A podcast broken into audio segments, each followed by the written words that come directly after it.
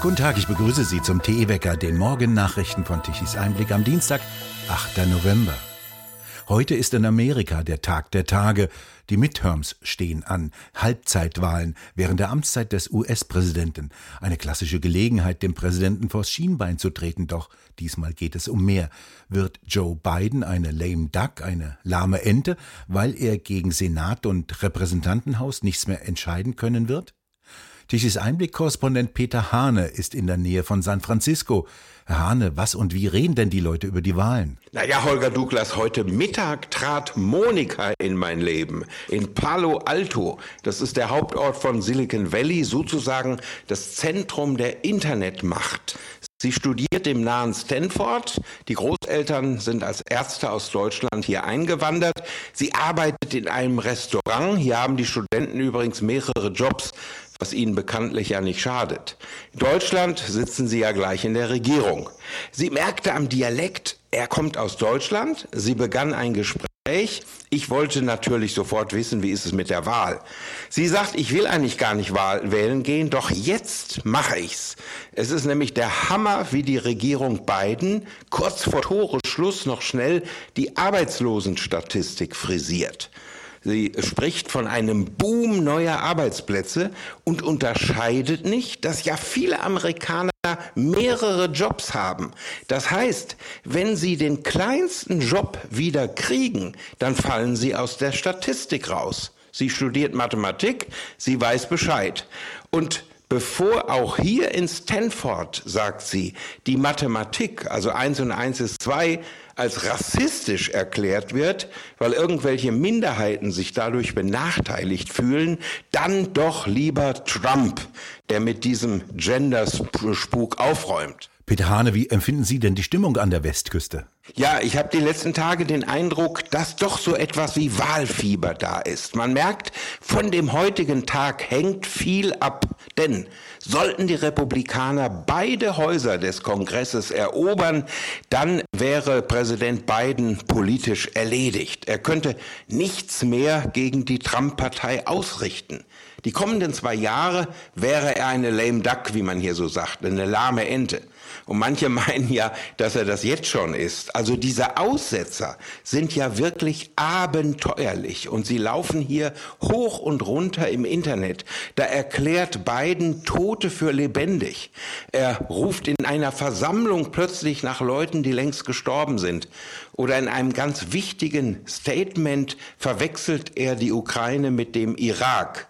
Also heute heißt es bei diesem Wahltag entweder Biden zu stärken oder ihn quasi abzuwählen, obwohl ja weder er noch Trump äh, äh, hier überhaupt zur Wahl stehen. Mir sagte gestern ein Zeithistoriker an der Universität in Stanford, die Demokraten haben panische Angst, die Wahl zu verlieren, denn dann wäre Biden handlungsunfähig, weil die Republikaner sofort den Haushalt blockieren würden und dann kann er quasi nichts mehr machen. Um welche Themen geht es denn politisch? Ja klar, die Ökonomie überragt alles.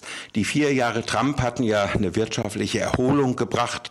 Sein America First war ein Erfolgsmodell, das sagen selbst die Kritiker. Stichworte Rückzug amerikanischer Soldaten, weg von der Umweltreligion hin zu absoluter Priorität von Wirtschaft und Arbeitsplätzen. Und jetzt, nach zwei Jahren Biden, schießen die Preise in die Höhe.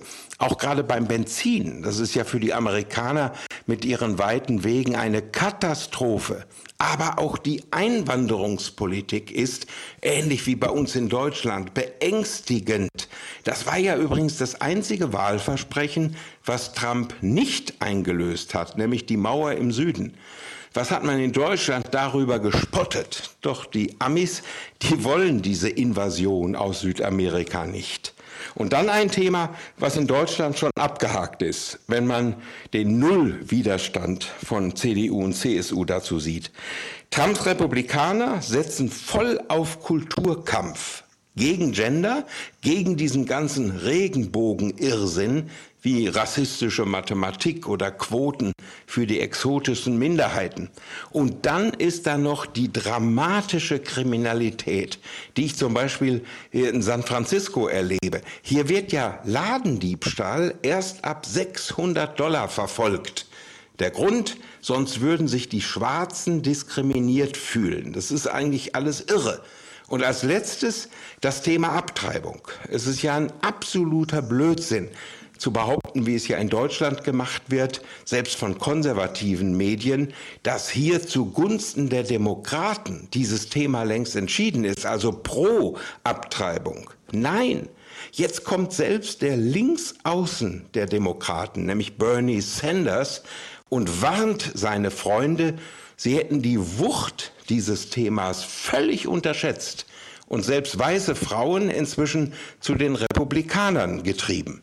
Hier in Deutschland, in Münster, hängt man ja Kreuze ab.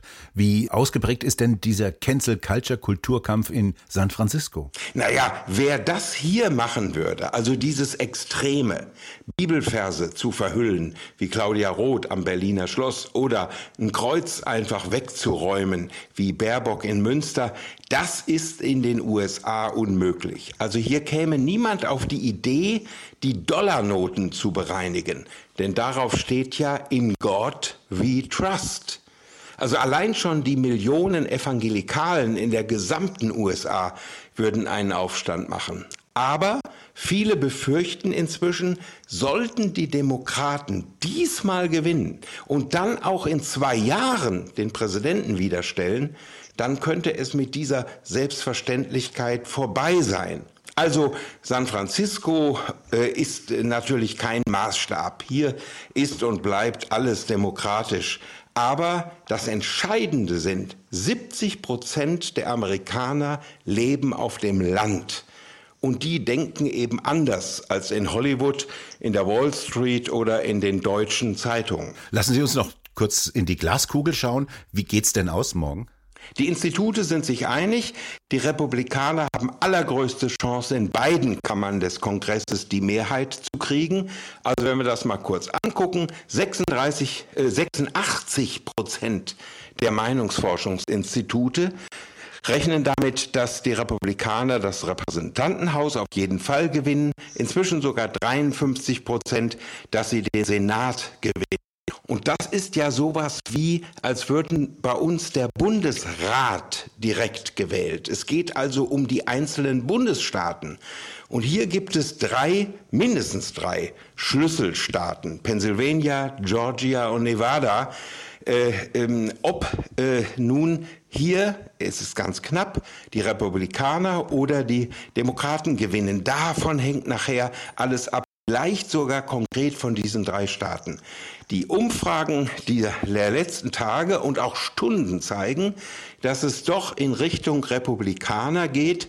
Und das wäre natürlich ähm, eine Sensation, dass dann Biden quasi politisch erledigt ist. Donald Trump unterstützt ja die republikanischen Kandidaten. Peter Hane, Sie waren ja der einzige bekannte deutsche Journalist, der 2017 den Sieg von Donald Trump bei seiner Präsidentenwahl vorausgesagt hat. Was meinen Sie denn jetzt? Tritt er denn jetzt äh, in zwei Jahren zur Präsidentenwahl wieder an? Also ich glaube, wenn er will, dann kriegt er auch den Zuschlag der Republikaner. Und sollte er heute Nacht als Sieger dastehen, dann greift er auch zu. Also das höre ich jedenfalls aus dem Umfeld des früheren Botschafters in Deutschland, Grenell. Und auch der Tarzan-Darsteller Ralf Möller der ja hier in Kalifornien Trumps Wahlkampf 2017 organisiert hat, er geht davon aus, Trump kommt zurück. Und noch eins, die Republikaner wollen ein Amtsenthebungsverfahren gegen Biden anstreben. Das wird in diesen Stunden immer deutlicher. Es geht um die Enthüllungen zum Ukraine-Krieg, wo sich seine Familie ja äh, ziemlich bereichert haben soll. Deswegen, die nächsten zwei Jahre werden also heiter in den USA, aber warten wir mal ab, vielleicht kommt ja alles anders. Viele haben schließlich schon Brief gewählt. Mehr sage ich dazu lieber nicht. Peter Hane, vielen Dank nach San Francisco und wir sprechen uns morgen früh wieder. Ja, wechseln wir von San Francisco nach Miami. Dort tat der frühere Präsident Donald Trump auf. Susanne Heger, Sie waren bei diesem Auftritt. Wie war er denn? Er hat die Massen mobilisiert, wie immer. Ich würde behaupten, er war ein wenig kraftloser, als er noch vor vier Jahren war, was ich aber auch äh, darauf zurückführe, dass er jetzt innerhalb von vier Tagen fünf Rallyes gemacht hat.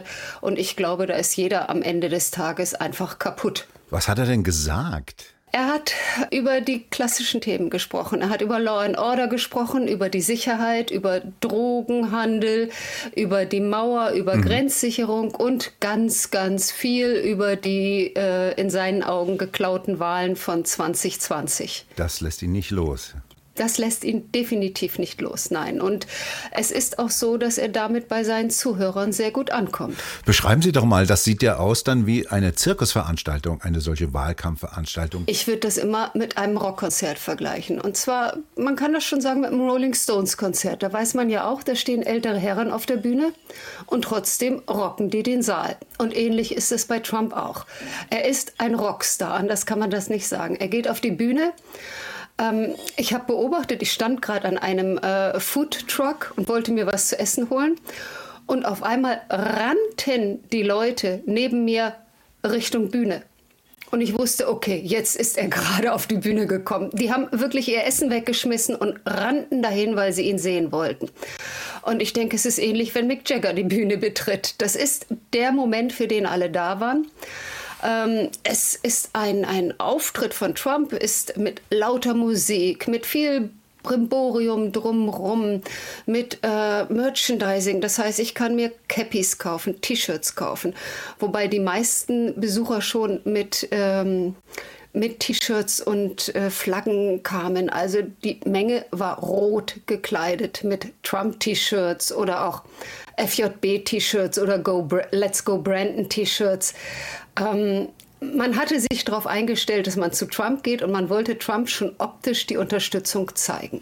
Und das Stadion war voll. Es war, soweit ich das beurteilen kann, voll, ja. Es ist eine Open-Air-Arena, die aber an den Seiten komplett offen ist. Also insofern gibt es nicht einen Überblick, wie viele Menschen da waren. Ich bin jetzt leider nur 1,65. Ich konnte das nicht wirklich überschauen, aber es waren viele Menschen da. Und das trotz eines äh, nicht so guten Wetters. Es war im Vorfeld des ähm, Auftritts, hat es aus Eimern geregnet, also ein typischer Florida-Guss. Es hat während des Auftritts geregnet. Trump ist im strömenden Regen, hat er weitergeredet. Er stand ungeschützt, es war keine äh, Plattform über ihm. Er war bis auf die Knochen nass, da bin ich mir sicher, aber es hat ihn nicht gestört und seine Anhänger auch nicht. Die haben sich die Fahnen, die sie mitgebracht hatten, über den Kopf gezogen und haben weiter gejubelt. Interessant ist ja, hat Trump Gouverneur Ron DeSantis unterstützt? Ähm, er hat sich sehr zurückgehalten dieses Mal. Ich glaube, er weiß, er ist in Miami und in äh, Florida ist DeSantis sehr beliebt. Er hat aber am Samstag war es. Am Samstag in Pennsylvania etwas gemacht, was viele Republikaner sehr gewundert hat. Und zwar hat er dort bei, äh, dem, bei der Rallye in Pennsylvania über DeSantis als Ron DeSantimonious gesprochen. Und Santimonious bedeutet scheinheilig. Das heißt, er nannte ihn Ron den Scheinheiligen und hat dabei parallel erklärt, er selbst, also Trump, hätte 70 Prozent Zustimmung bei den Republikanern, der scheinheilige Ron 10 Prozent und Mike Pence, wie Trump selber sagte, erstaunlicherweise 7 Prozent. Ähm, ich denke, dass diese Bemerkung von Trump auf sehr viel Kritik auch äh, hinter den Kulissen gestoßen ist. Er hat scheinbar gelernt, der Begriff fiel in Miami kein einziges Mal. Und ich denke, dass da hinter den Kulissen zwei Platzhirsche vielleicht mit ihren Geweihen ein klein wenig aneinander geraten sind. Haben Sie den Eindruck, Trump wird in zwei Jahren wieder antreten, wenn der US-Präsident neu gewählt wird? Er selber hält sich ja zurück. Er sagt ja nicht, ob er wirklich möchte oder nicht. Er hat sich auch bei seiner Rallye wieder zurückgehalten. Er hat nur gesagt, wir müssen uns äh, das Weiße Haus wiederholen, hat aber nicht gesagt, ich muss es mir wiederholen. Ich glaube, er wartet jetzt die Midterms ab. Er wartet ab, wie viel Zustimmung die von ihm unterstützten Senatoren und Gouverneure haben. Und ich glaube, dass dann intern etwas geklärt wird bei den Republikanern. Susanne Heger, vielen Dank für Ihre Eindrücke von einer Wahlkampfveranstaltung mit Donald Trump und wir hören mehr von Ihnen morgen wieder. Gern geschehen. Heute strömt weiterhin warme Luft aus dem Südwesten herein und lässt die Temperaturen weiter ansteigen, bis auf 15 Grad, im Süden im Breisgau sogar bis auf 18 und 19 Grad. Es bleibt meist sonnig, teilweise wolkig, in den Niederungen halten sich länger Nebelfelder. Im Nordwesten ziehen später am Tag Wolken auf und gegen Abend und in der Nacht können dort einige Regenschauer fallen. Eine Kaltfront zieht dann in der Nacht zum Mittwoch nach Osten und gestaltet den Mittwoch dann etwas wechselhafter. Doch einen Kälteeinbruch sehen die Wettermodelle derzeit noch nicht. Wir bedanken uns fürs Zuhören. Schön wäre es, wenn Sie uns weiterempfehlen. Weitere aktuelle Nachrichten lesen Sie regelmäßig auf der Webseite tichiseinblick.de und wir hören uns morgen wieder, wenn Sie mögen.